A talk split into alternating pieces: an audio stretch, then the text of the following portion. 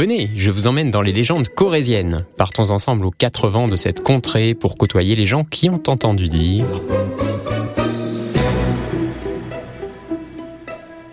Qu'elles soient transmises de bouche à oreille ou répertoriées sur d'anciens manuscrits, ces histoires vous procureront pour longtemps de beaux rêves ou des nuits blanches. Bon, trêve de Calembredaine, je me suis rendu à Gimel des Cascades, tout près de Tulle. Dans ce petit village plein de charme, mais qui, avec des mots peu rassurants, nous met tout de suite en garde, d'abîme en abîme dans le fracas des cascades, c'est la devise de Gimel. Je suis parti à la recherche d'un narrateur ou d'une narratrice, et l'on m'a indiqué la dame qui arrose souvent ses fleurs un peu plus haut. Elle se prêtera certainement au jeu. Vous semblez être du coin Ah oui, on est ici, oui. je fais un enregistrement audio et je voulais savoir euh, si quelqu'un euh, ici, euh, peut-être vous, pouvez me parler de, des légendes d'ici. Ah non, non, non, moi Non Est-ce que vous connaissez quelqu'un qui pourrait ici Il y par le maire. Hein le maire. Maire Faudrait manquer à la mairie. D'accord. Ouais. Merci. Voilà. Bonne journée. Monsieur le maire n'étant pas là, je me rends au Saut du Loup, chez des gens installés ici depuis 40 ans.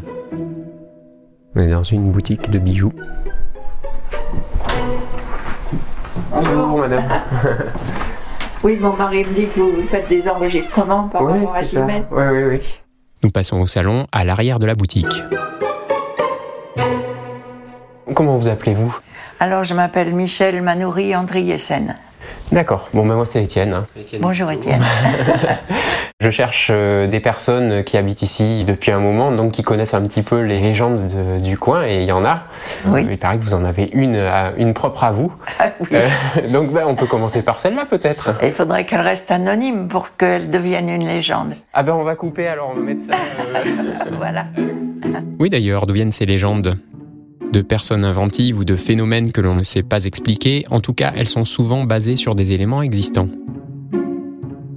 Et effectivement, à Gimel, il y a eu d'abord une vicomté et ensuite une baronnie. Et il y avait deux châteaux, un château haut et un château bas, d'où provient le nom Gimel. Et euh, de- d'abîme en abîme dans le fracas des cascades, voyez. Donc à partir de, de Oui, de- l'histoire s'appuie sur des éléments, euh, vrais. Exactement. Et je pense que toutes les légendes c'est comme ça. bien sûr. On peut les raconter de mille manières. hein. Et puis autrefois, c'était souvent fait pour, euh, pour faire peur. Les légendes des limousines, elles sont souvent assez, Sombre oui, Ouais. assez sombres.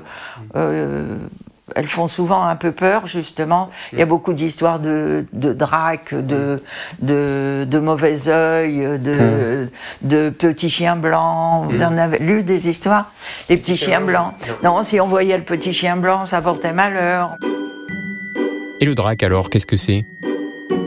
Un certain Gaston Vuillet, au début du XXe siècle, raconte ceci. Les nuits étaient pleines de maléfices. Le drac ou dragon s'y montrait sous forme d'un sombre animal rappelant vaguement le bélier. Il rôdait obstinément autour du voyageur qu'il harcelait par ses bêlements. Si on voulait le saisir, il s'écartait pour se rapprocher aussitôt. Certains, lassés d'être escortés de la sorte, voulurent saisir la mystérieuse bête, et jusqu'à l'aube, ils coururent haletants après elle. Ce fut en vain. La vision s'évanouissait aux premières lueurs. Sacré bout en train, ce drac. Oui, bon, mais quelles sont les histoires les plus couramment racontées et propres à Gimel? Il y a une histoire de dame blanche, Oui. mais très souvent, là où vous trouvez une cascade, il y a une dame blanche. Et cette dame blanche était dévoreuse d'enfants, évidemment. Et je pense qu'on racontait cette histoire pour faire peur aux enfants, pour qu'ils n'aillent pas rôder autour de la cascade, qui, quand il y a de grosses eaux, euh, vaut mieux pas tomber dedans, quoi. Bien sûr. Et vous pensez m'impressionner? Gaston Vuillet, encore, décrit cette dame blanche de la manière suivante. Comme partout, il y a la légende de la Dame Blanche, châtelaine qu'on vit errer autour du donjon jusqu'en ces dernières années. Toutes les nuits, son ombre plaintive apparaissait et les paysans, l'apercevant de loin à travers les vitres de leur demeure, se signaient par trois fois et égrenaient le rosaire. Son teint avait les pâleurs de l'ivoire et son corps était d'une telle transparence qu'on voyait couler dans sa gorge le vin rouge qu'elle buvait. On l'accuse de s'être nourrie de la chair de petits enfants. C'était son mets de prédilection. Longtemps, la menace de la Dame Blanche suffisait pour mettre à la raison les petits garnements. Et il y a surtout une histoire d'ermite qui était sur la colline juste en dessous le bourg de Gimel, où maintenant il y a les ruines d'une chapelle. Mmh. Et cet ermite euh, s'appelait Saint-Dumine. Et c'est pour lui qu'a été construite la chapelle au XIIe siècle. Lui aurait vécu au VIe siècle. Et il y a également euh, une légende à son propos. C'est lié à Saint-Étienne de Braguse Alors c'est lié à Saint-Étienne de Braguse. C'est un ermite qui au départ, c'était un seigneur. Il est parti batailler euh, aux confins du Limousin. Euh, c'était au VIe siècle.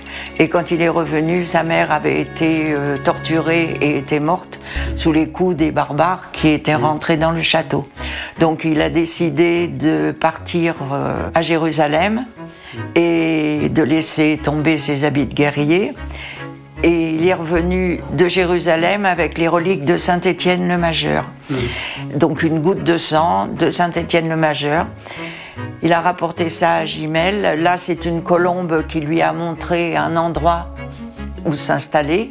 Et il s'est installé dans une grotte sur la colline qui supporte maintenant la chapelle Saint-Étienne de Bragus.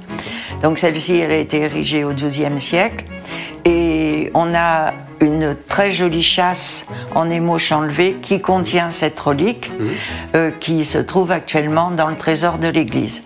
Il y a également dans le trésor de l'église un buste reliquaire en argent massif mmh. qui contiendrait le crâne de Saint Dumine. Mmh.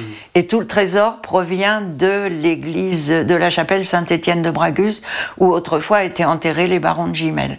Alors il y a une, des anecdotes à propos de Saint Dumine puisque les femmes n'aurait eu pas le droit de pénétrer dans la chapelle de Saint-Étienne de Bragus.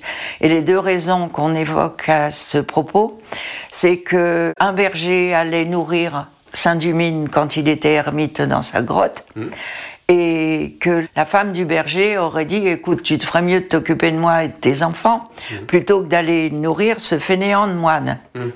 Donc euh, là-dessus, à la suite de ça, les femmes n'auraient plus eu le droit de rentrer dans la chapelle. Et l'autre légende, c'est qu'un jour, une des cloches de cette chapelle serait tombée dans la rivière en bas des cascades, en dessous Saint-Étienne de Bragus, et que les hommes seraient descendus, auraient attaché la cloche avec des cordes, et que tout le village serait venu pour tirer la corde et remonter cette fameuse cloche. Or, les femmes auraient éclaté de rire elles auraient lâché la corde et la cloche serait retombée à tout jamais dans la rivière hein, et ils ne l'auraient pas retrouvée et du coup, interdiction d'entrer dans la chapelle. Il y a une autre histoire aussi euh, avec une pierre tombale, euh, quelqu'un qui a voulu récupérer un morceau de pierre. Oui, c'est toujours ce Gaston Vuillet qui rapporte cette histoire l'imagination populaire a peuplé de revenants ce sanctuaire abandonné sur un précipice. On raconte qu'un paysan s'y rendit un jour pour choisir une pierre de foyer. Il s'efforçait de couper à la dimension voulue la dalle d'une tombe quand une voix sortant de sous terre lui reprocha cette violation de la mort. Il s'enfuit précipitamment. La pierre tombale sciée à demi gît encore sur le sol tel qu'il l'a laissée. Alors je vous conseille de ne pas trop déranger les morts en venant à Gimel, parce que Gaston Vuillet raconte aussi Sous la terreur, les sépultures du promontoire furent profanées. Arrachés de leurs tombeaux, les ossements de ceux qui reposaient depuis des siècles sous le campanile solitaire blanchirent sous le vent, le soleil et les averses. Braguse, depuis lors, inspira l'effroi aux descendants des profanateurs. Le soir, ils ne s'y aventurent guère, redoutant les fantômes vengeurs qui le peuplent car ils ont entendu des plaintes étouffées s'élever du torrent, ils ont vu des prunelles vitreuses darder dans les obscures profondeurs. Alain le maire, vous le connaissez? Non, vous êtes allé le voir? Lui, il vous en racontera aussi. Hein, D'accord, ben, je vais aller le voir. Il connaît des légendes, euh, hmm. donc. Euh, et puis il les raconte aussi, puisque tous les ans, il y a une promenade comptée qui est organisée à Gimel et costumée. Donc vous avez. Et c'est lui qui compte la. Donc c'est lui qui compte l'histoire, voilà. Donc euh, il doit raconter ces légendes-là aussi. Mm. Hein. Ben, merci beaucoup. Moi, je vous en prie. C'est bien tombé. Il n'y a pas eu de client, la sonnette Ben, n'a pas sonné. Donc si je comprends bien, il faut que je trouve monsieur le maire. Tiens, on va faire un détour par le passage de la Roche Basse. On descend des marches vers le pont du péage. Un petit passage escarpé entre les maisons.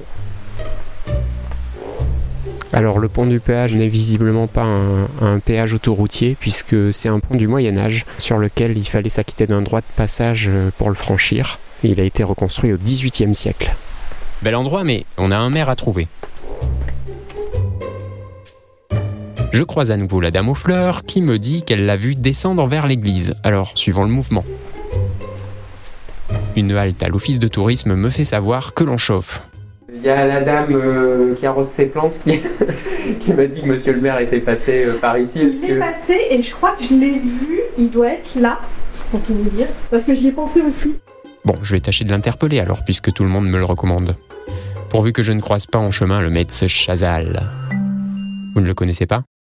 C'est encore et toujours, devinez qui Gaston Vuillet qui avait posé sur papier la description de ce médecin connu de Gimel. Chazal est debout, immobile, grave, la main sur le marteau illuminé par la flamme. L'enfant nu, très pâle, est étendu sur l'enclume. Un effroyable rugissement fait trembler les vitres. Le bras de Chazal se lève et s'abaisse. Le marteau frappe l'enclume avec violence. Le corps de l'enfant est tout secoué de frissons, ses yeux terrifiés s'ouvrent.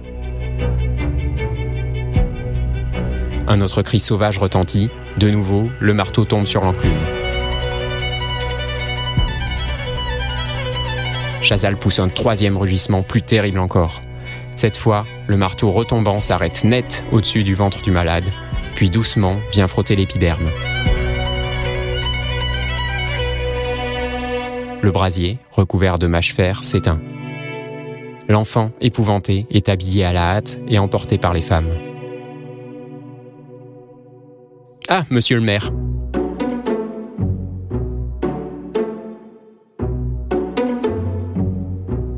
Gaston Vuillet a décrit euh, sur euh, des pratiques euh, de guérisseurs comme l'enclavement du loup, des choses comme ça, mais c'est même pas des légendes ça. Euh, ah, bon, oh là. Mais c'était qui à la fin, ce Gaston Vuillet? Au passage, tendez l'oreille, nous sommes dans le village et nous entendons les cascades en contrebas. Gaston Vuillet, c'était un, un illustrateur, euh, la fin du 19e, euh, début 20e, un illustrateur des grandes revues parisiennes, comme Le Tour du Monde, euh, Le Monde Illustré, etc. C'était un voyageur, euh, peintre, qui était reconnu et tout. Et puis, c'est un Pyrénéen. hein, et donc, il, il- il n'a connu le Limousin qu'en 1892. Il, s'est arrêté à Beaulieu, Tulle, etc.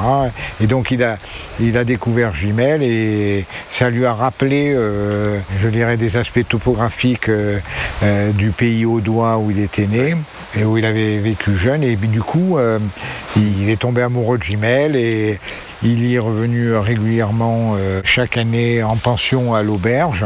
Et puis euh, il a fini par euh, acheter une ancienne maison qu'il a fait euh, rebâtir, euh, transformer. Euh, C'est le Castel euh, que l'on voit là. euh, Et en 1895, et c'est devenu sa demeure principale. Il a, il a mobilisé les sociétés savantes, euh, le monde intellectuel, etc., pour euh, euh, défendre euh, le site et notamment combattre.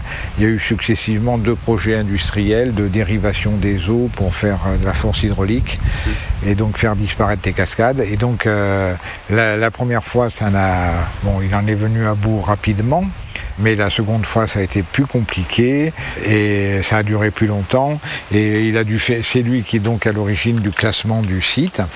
qui est devenu un des premiers sites, euh, sites classés de, France. Et il est mort euh, ici en 1915, en février 1915, et il, est, il repose au cimetière euh, à Gimel. Il fait partie avec Paul Deschanel, Mistral, etc., de, de tous ces intellectuels ou, ou scientifiques qui sont à l'origine euh, ceux qui ont euh, connu, comme on dit, les premières émotions patrimoniales et qui ont défendu le paysage et mis en place une politique de défense du paysage en France, puisqu'il faisait partie de ceux qui ont créé le Touring Club de France. Il a compris l'intérêt touristique du site.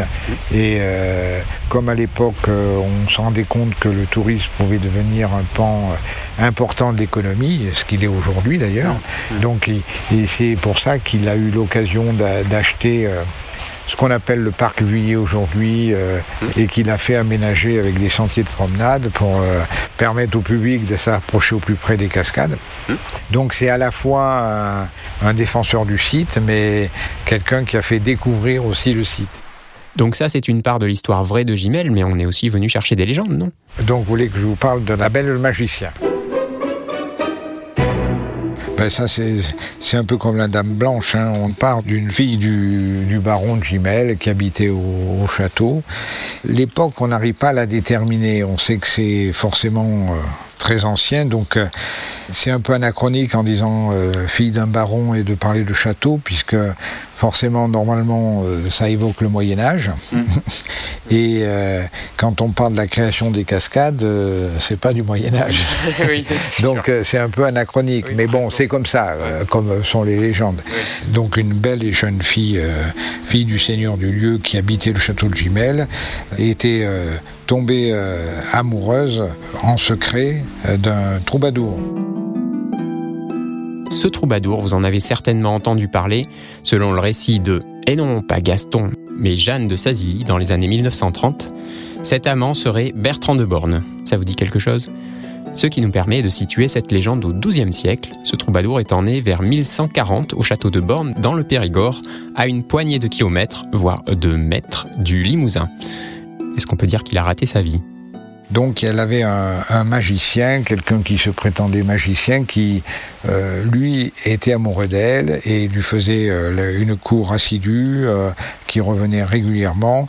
Et donc elle s'était promis de lui lancer des défis successifs. Et elle lui avait demandé de créer des gorges devant son château. Âme de mon âme, si vous entendez quelque bruit cette nuit, ne vous effrayez pas, répondit le magicien. Et au matin, à quelques centaines de mètres du château, la dame pouvait admirer les gorges nouvellement créées. La montagne y roulait avec fracas et les cascatelles y demeuraient cascades. Fi donc, ami, dit en riant la belle capricieuse, vous n'avez que la petite pointe de mon cœur, car ce que je veux, c'est une majestueuse cascade et un gouffre profond. Le magicien s'exécuta sans difficulté. Donc il a demandé à chaque fois en mariage, et à chaque fois elle lui, disait mais je voudrais quand même autre chose. Donc après elle lui a demandé de créer des chutes d'eau euh, pour faire de magnifiques cascades, euh, ce qu'il a fait. Êtes-vous contente, madame? demanda-t-il. Ami, répondit-elle, vous avez un tiers de mon cœur, car de mon château je puis contempler la plus belle chose du monde. Mais vous n'aurez le second tiers que si vous me bâtissez un château gigantesque, les fenêtres donnant sur toutes ces merveilles que je vois mal d'ici. Âme de mon âme, répondit le magicien, donnez-moi huit jours pour que le palais soit digne du joyau qu'il doit contenir.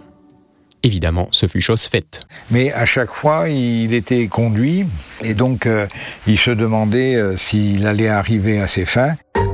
Vous n'aurez le dernier tiers de mon cœur que si vous me donnez les plus belles parures qui se soient jamais vues depuis que le monde est monde. Au matin suivant, 100 pages vêtues de brocart et de velours arrivaient à la porte du château, chacun portant une petite cassette contenant une parure de pierre fine dont aucune n'était semblable. Et puis un, un jour, il a surpris euh, le, troubadour euh, en train de conter fleurette à sa belle princesse. De ce jour-là, il a promis euh, de se venger. Il est parti furieux et euh, la légende raconte que euh, la princesse a disparu et que chaque nuit de pleine lune, les gens peuvent la voir qui circule dans le château.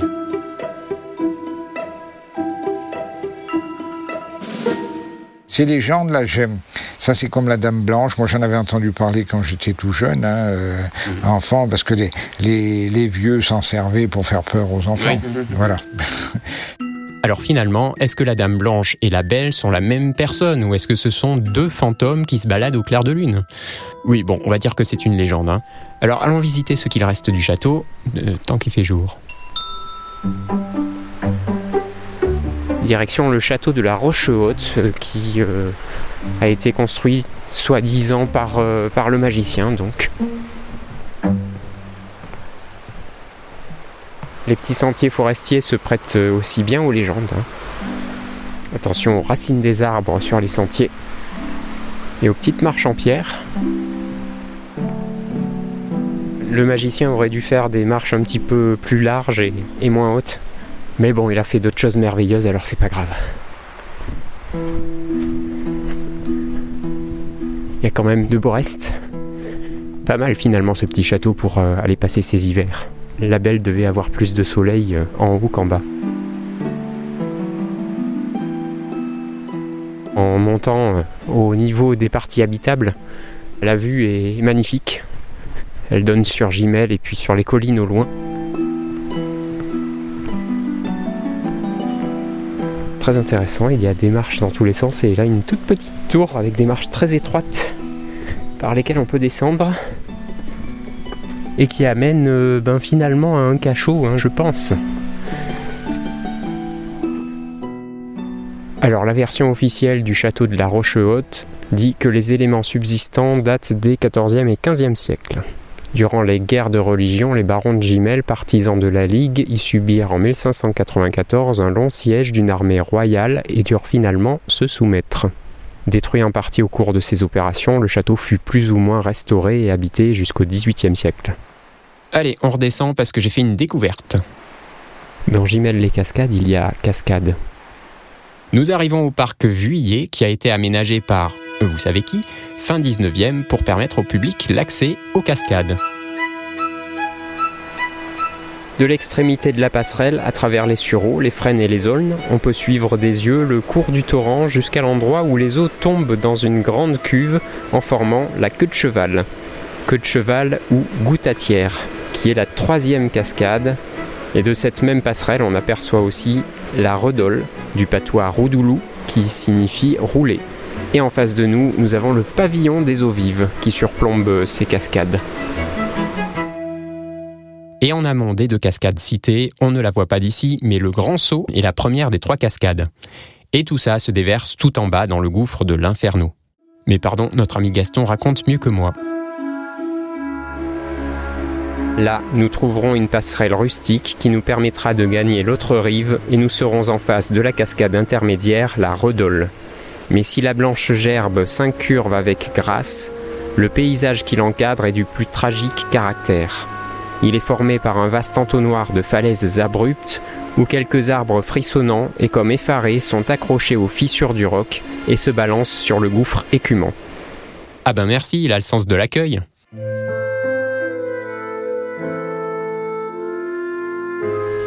Souvent, j'allais m'asseoir sur les rochers qui dominent les gouffres, au fond desquels les eaux écument et bondissent.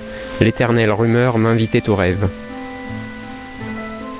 Sous mes yeux, les précipices s'ouvraient avec leurs pentes boisées, hérissées de roches âpres.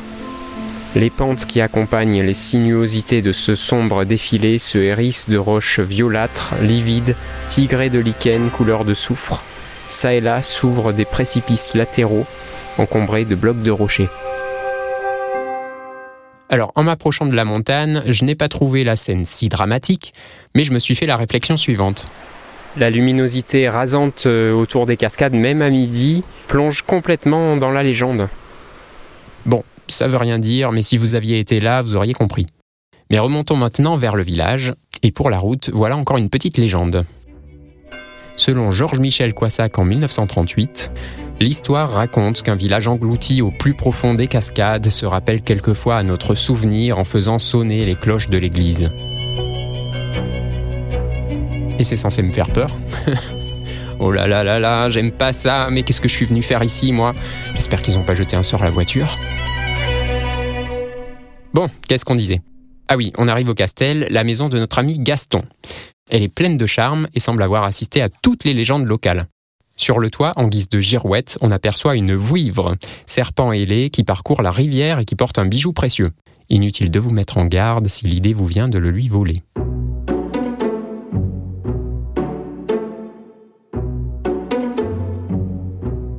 C'est la fin de cette visite et vous pourrez retrouver les références des différentes citations et légendes dans la description de cet épisode. Mais mieux encore, allez-y, prenez la route de Gimel. Si vous n'avez pas peur de la Dame Blanche, des rugissements de l'inferno, des voix sortant de terre ou du maître Boudry qui fait trembler et mourir les chaînes pour soigner ses patients. Enfin, vous savez, moi je m'y suis rendu par une belle journée de septembre et j'ai été bien accueilli. Hein. Les visiteurs déjà présents arboraient des mines réjouies, alors euh, j'étais en confiance. Mais après tout, peut-être qu'en apercevant des touristes en approche, les habitants s'écrient Planquitou, jetez le magicien au cachot, ligotez la dame blanche, occupez le maître Chazal, voilà, des innocents.